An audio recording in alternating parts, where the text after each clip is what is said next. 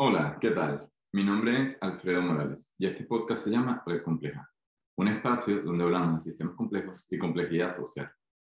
Estos días hemos estado hablando mucho entre la estructura de un sistema y su comportamiento y también hemos hablado mucho de los modelos mentales, que son aquellos que condicionan nuestros propios comportamientos. Hoy vamos a hablar un poco más o vamos a ejemplificar un poco más cuáles son el tipo de comportamiento que tú puedes esperar en, un sistema. Y bueno, por supuesto que de repente hay muchísimos más que estos, pero son tres grandes tipos de comportamientos que son muy importantes de entender para poderlos conseguir y algunos de, para podernos incluso escapar, eh, porque no son tan positivos. El primero, y vamos a empezar por el, lo más sencillo, sería el crecimiento. ¿Cómo se consigue el crecimiento de un sistema? Y un sistema puede ser un sistema social, puede ser un grupo, un equipo, puede ser una, oficina, pero puede ser también tus mismos planes, cómo tú puedes hacer para conseguir cambio en tu vida y para realmente crecer y desarrollarte. Y el modelo mental, como decíamos antes, es fundamental porque el, modelo mental es el que te va a permitir a ti tomar las decisiones que te van a llevar a ti a un punto eh, más avanzado o que simplemente o van a hacer que te alejes de aquel punto o puede que el mismo sistema te haga caer en ciclos de problemas que parecieran nunca tener solución, sea el mismo problema o problemas que se van creando em, aparentemente sin conexión ninguna. ¿Y cuál es este modelo mental? ¿Vale? Y en estos días yo estuve viendo un documental en Netflix sobre diseño y te entrevistaban a una profesora del Media Lab. Yo soy integrante del Media Lab del grupo de Human Dynamics y la profesora Nelly Oxman, ella trabaja en arquitectura eh, y construcción, pero con materiales que son generados de manera orgánica. O sea, ellos utilizan eh, la, la, naturaleza para generar los materiales con los cuales van a generar la estructura e incluso la estructura entera. Entonces, ella dijo una cosa muy interesante, dijo que hay una diferencia entre lo que es crecer un sistema natural y crecer un sistema artificial un sistema artificial como se ha venido creando hasta ahora. Y ella dice que los sistemas naturales crecen, se crecen, en lugar de armarlos y ensamblarlos. Y esto es súper profundo, porque para que tú consigas hacer que un sistema crezca, tú tienes que manipular la emergencia del sistema. Tú tienes que manipular muy bien la estructura y las condiciones en las cuales sean agentes o sean, ella, bueno, utilizaba hasta gusanos de cera para construir eh, cúpulas, cualquier tipo de, este, de estas soluciones que sean de sistemas complejos, porque tienen un poco de agentes que están interactuando entre sí, y el producto sale de la coordinación de todo ello. Ojo, como también eso es perfectamente un equipo de fútbol, o como eso también es perfectamente una compañía, como eso es perfectamente un país. Y, y bueno, vemos países que, que van para arriba y países que lamentablemente van para abajo. Y de los que van para abajo, si cuentas cuántos hablan español, pues ahí habemos bastante. Eh, y es importante entender este tipo de cosas en la complejidad eh, para poder hacer buenos planes, porque el problema está cuando tú tratas de hacer planes que son más como de si estuvieses armando un Lego, ¿me entiendes? Con una cuestión social o con un sistema complejo o un sistema natural. Y el problema de ese tipo de soluciones es que como las piezas no tienen mucho espacio para moverse, terminan generando muchísima fragilidad. Entonces son planes que suenan muy bonitos, pero dentro de todas las posibilidades que puede ocurrir, o dentro de todo, digamos, los multiversos, a mí me gusta pensarlo de esa manera, que pueden ocurrir al mismo tiempo, dadas las condiciones actuales, pues hay planes que dependen de un solo escenario para que funcionen, o de muy pocos escenarios, que no absorben bien la, la volatilidad que tiene el ambiente y el sistema. Y por ende, generan fragilidad, son frágiles y por ende, pues se caen. Entonces, para el primer modelo mental es diferenciar entre lo que es orgánico, entre lo que es natural, entre lo que uno crece, uno desarrolla, uno evoluciona, y lo que es mecánico, que es pieza, un poco escenario, funciona o no funciona, muchos escenarios en los cuales no funciona versus muy pocos escenarios en los que realmente funciona. Y ojo, este, este crecimiento no es lineal. Este crecimiento y también el decrecimiento, ojo, que, está dentro de dinámicas parecidas, no son necesariamente lineales. ¿Qué quiero decir con esto? Muchas veces la gente se desilusiona porque dice como que, bueno, he hecho esto, he hecho lo otro, he hecho aquello, y veo que mi vida realmente no cambia. Y no entienden la dinámica del cambio, no entienden cómo las cosas evolucionan. Y hay un modelo que a mí me encanta de redes que se llama Erdos que es el modelo más básico de redes. Dice que, que las redes, bueno, tú generas las conexiones de manera aleatoria, sin ningún otro tipo de condiciones, como los que pudieron venir ah, eh, después, que explicaron mucho mejor las cuestiones de los datos, en fin. Pero eh, el modelo de Renji dice que al principio no existe la componente gigante, no existe eh, ese conjunto de cosas, todo conectado, funcionando perfectamente un sistema, sino que, bueno, al principio está todo desconectado y a medida que se van añadiendo los enlaces, eso va creciendo muy poco a poco. Se van enlazando distintas componentes, pero no necesariamente todas las componentes entre sí. Y después llega un momento de la nada en la cual tres eventos, un evento, una persona que conoces, una conexión más, lo que faltaba, todo eh, se ensambla mágicamente, pero no es mágicamente. Es que lo has venido preparando desde antes y llega un momento en el que muy pocas conexiones, cuando ya tienes todo listo, se genera el sistema que quieres generar. Y eso es importantísimo entenderlo porque el, el, crecimiento no es lineal. En principio parece que nada crece, pero luego plácata, explota.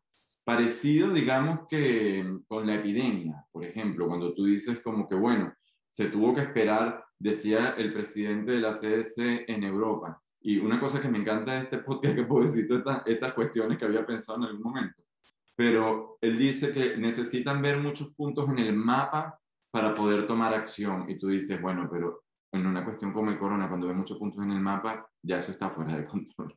¿Me entiendes? Entonces, em, la gente espera tener sus planes completamente elaborados sin entender que, que, bueno, jugando desde la otra perspectiva, que es tratar de generar esa explosión, tratar de generar ese efecto multiplicativo, pues las cosas no suceden linealmente, no es que si dedicaste 10 días estás 10% más cerca, las cuestiones son, eh, es distinto, pues es como ir al gimnasio y hacer músculo o hacer una dieta.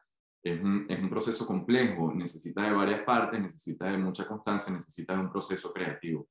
Y es importantísimo estudiar el proceso creativo y cómo funciona para poderlo administrar también y para no caer en los huecos eh, que vamos a hablar a continuación.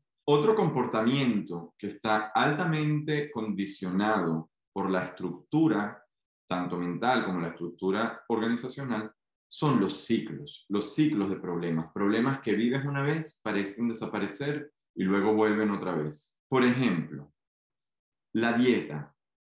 ¿Cuántas veces la gente empieza a hacer una dieta, de repente adelgaza un poco, se siente cómodo, se relaja, come, vuelve a engordar, vuelve a hacer dieta, se relaja, come, vuelve a engordar, ¿me entiendes?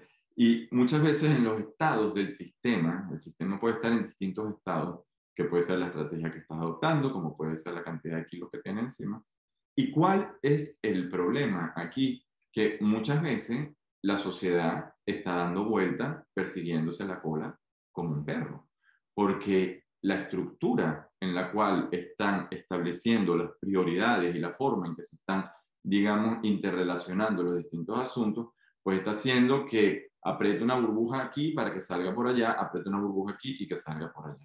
Y la mentalidad detrás de todo aquello es una mentalidad reactiva, es una mentalidad que no está pensando en el crecimiento, como estábamos dicho, eh, diciendo antes, es una mentalidad que no está dentro del proceso creativo, porque mientras menos tenemos poder mientras menos tenemos propiedad sobre nuestro propio proceso creativo, más lo estamos entregando a lo externo y más lo vamos a buscar en lo externo. Y es que mientras más creemos que todo está fuera y que poco tenemos dentro, pues menos poder sentimos y más necesitamos de grandes instituciones, de grandes estados, de, de grandes cosas pues que vengan aquí a protegernos cuando nosotros mismos deberíamos y podemos tener las condiciones para salir eh, muy bien en esta vida y construir nuestro sueño.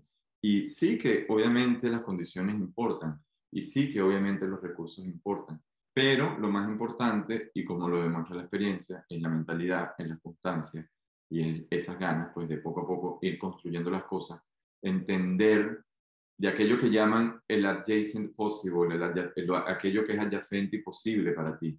tú hoy en día eh, sueñas con un estado futuro, pero en el medio hay muchos pasos. Es como cuando alguien hace yoga. La pose final es bellísima, pero es dificilísima de hacer. Sin embargo, antes de llegar allá, existen muchos pasos intermedios y eso lo que significa es proceso evolutivo, eso lo que significa es proceso irreducible, pasos que no te puedes saltar, porque saltarte los pasos es no crecer, es ensamblar. Es justamente lo que estoy diciendo de que no va a funcionar, porque si tú lo ensamblas y no te pasaste los pasos previos, tú no aprendiste realmente lo que tenías que aprender para llegar a ese momento. Y al final eso es frágil.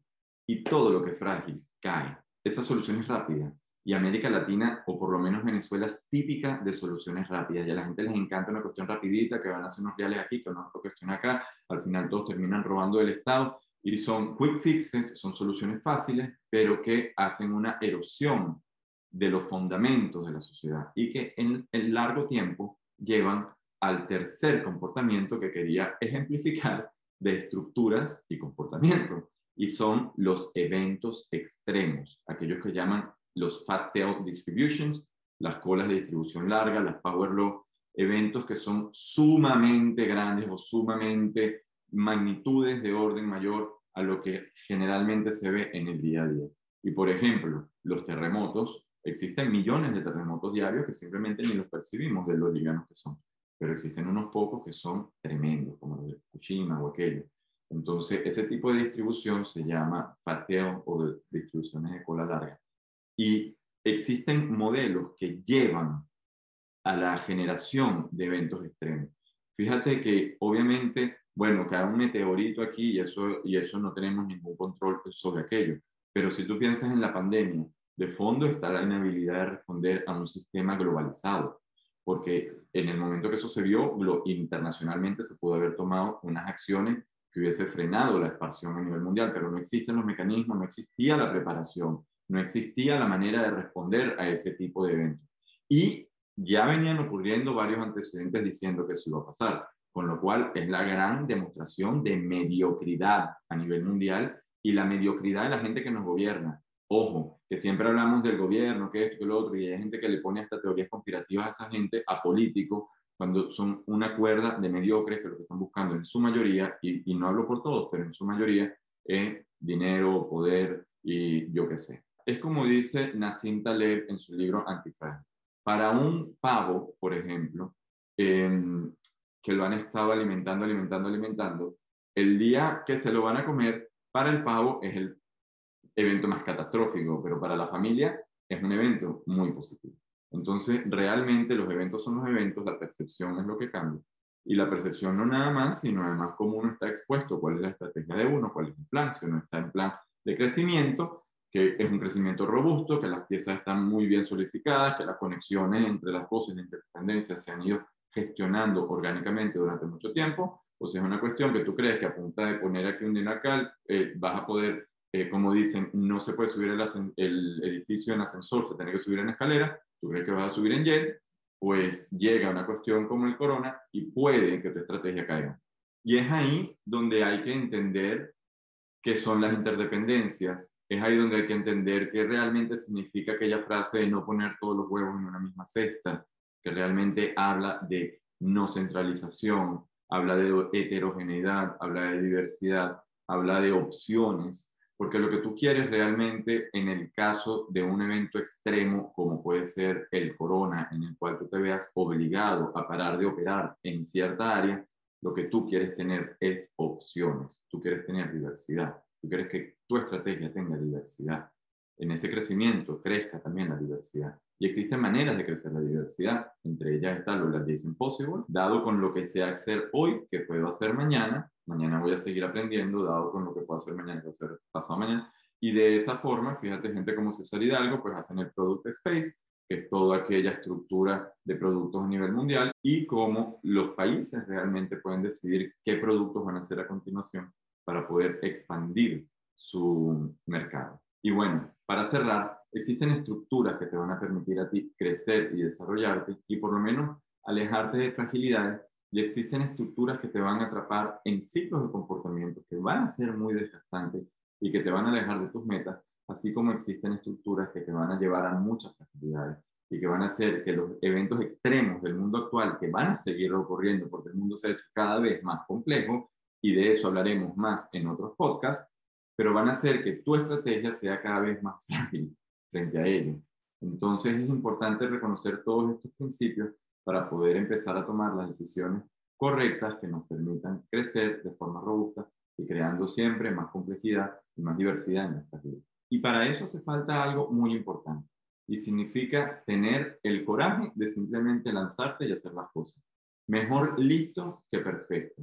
Ese es el principio que uno tiene que seguir si realmente quieres mover la energía, porque muchas veces uno espera tenerlo todo listo, tenerlo todo perfecto para poder salir adelante. A veces no hace falta realmente esperar tanto, a veces está uno mucho mejor preparado de lo que uno realmente cree, pero hace falta dar esos primeros pasos. Y a partir de ahí, cambiar el discurso mental, cambiar la realidad y empezar a evolucionar. Porque la evolución, al fin y al cabo, es el secreto para poder construir cosas junto con la red social, las interdependencias y las asociaciones que todos tenemos y que todos podemos tener entre nosotros Espero que les haya gustado mucho este capítulo. Recuerden que en Twitter nos pueden seguir en arroba red compleja. Mi nombre es Alfredo Morales, mi Twitter es AJ Morales Guzmán. Y bueno, nos vemos la próxima semana. Hasta luego.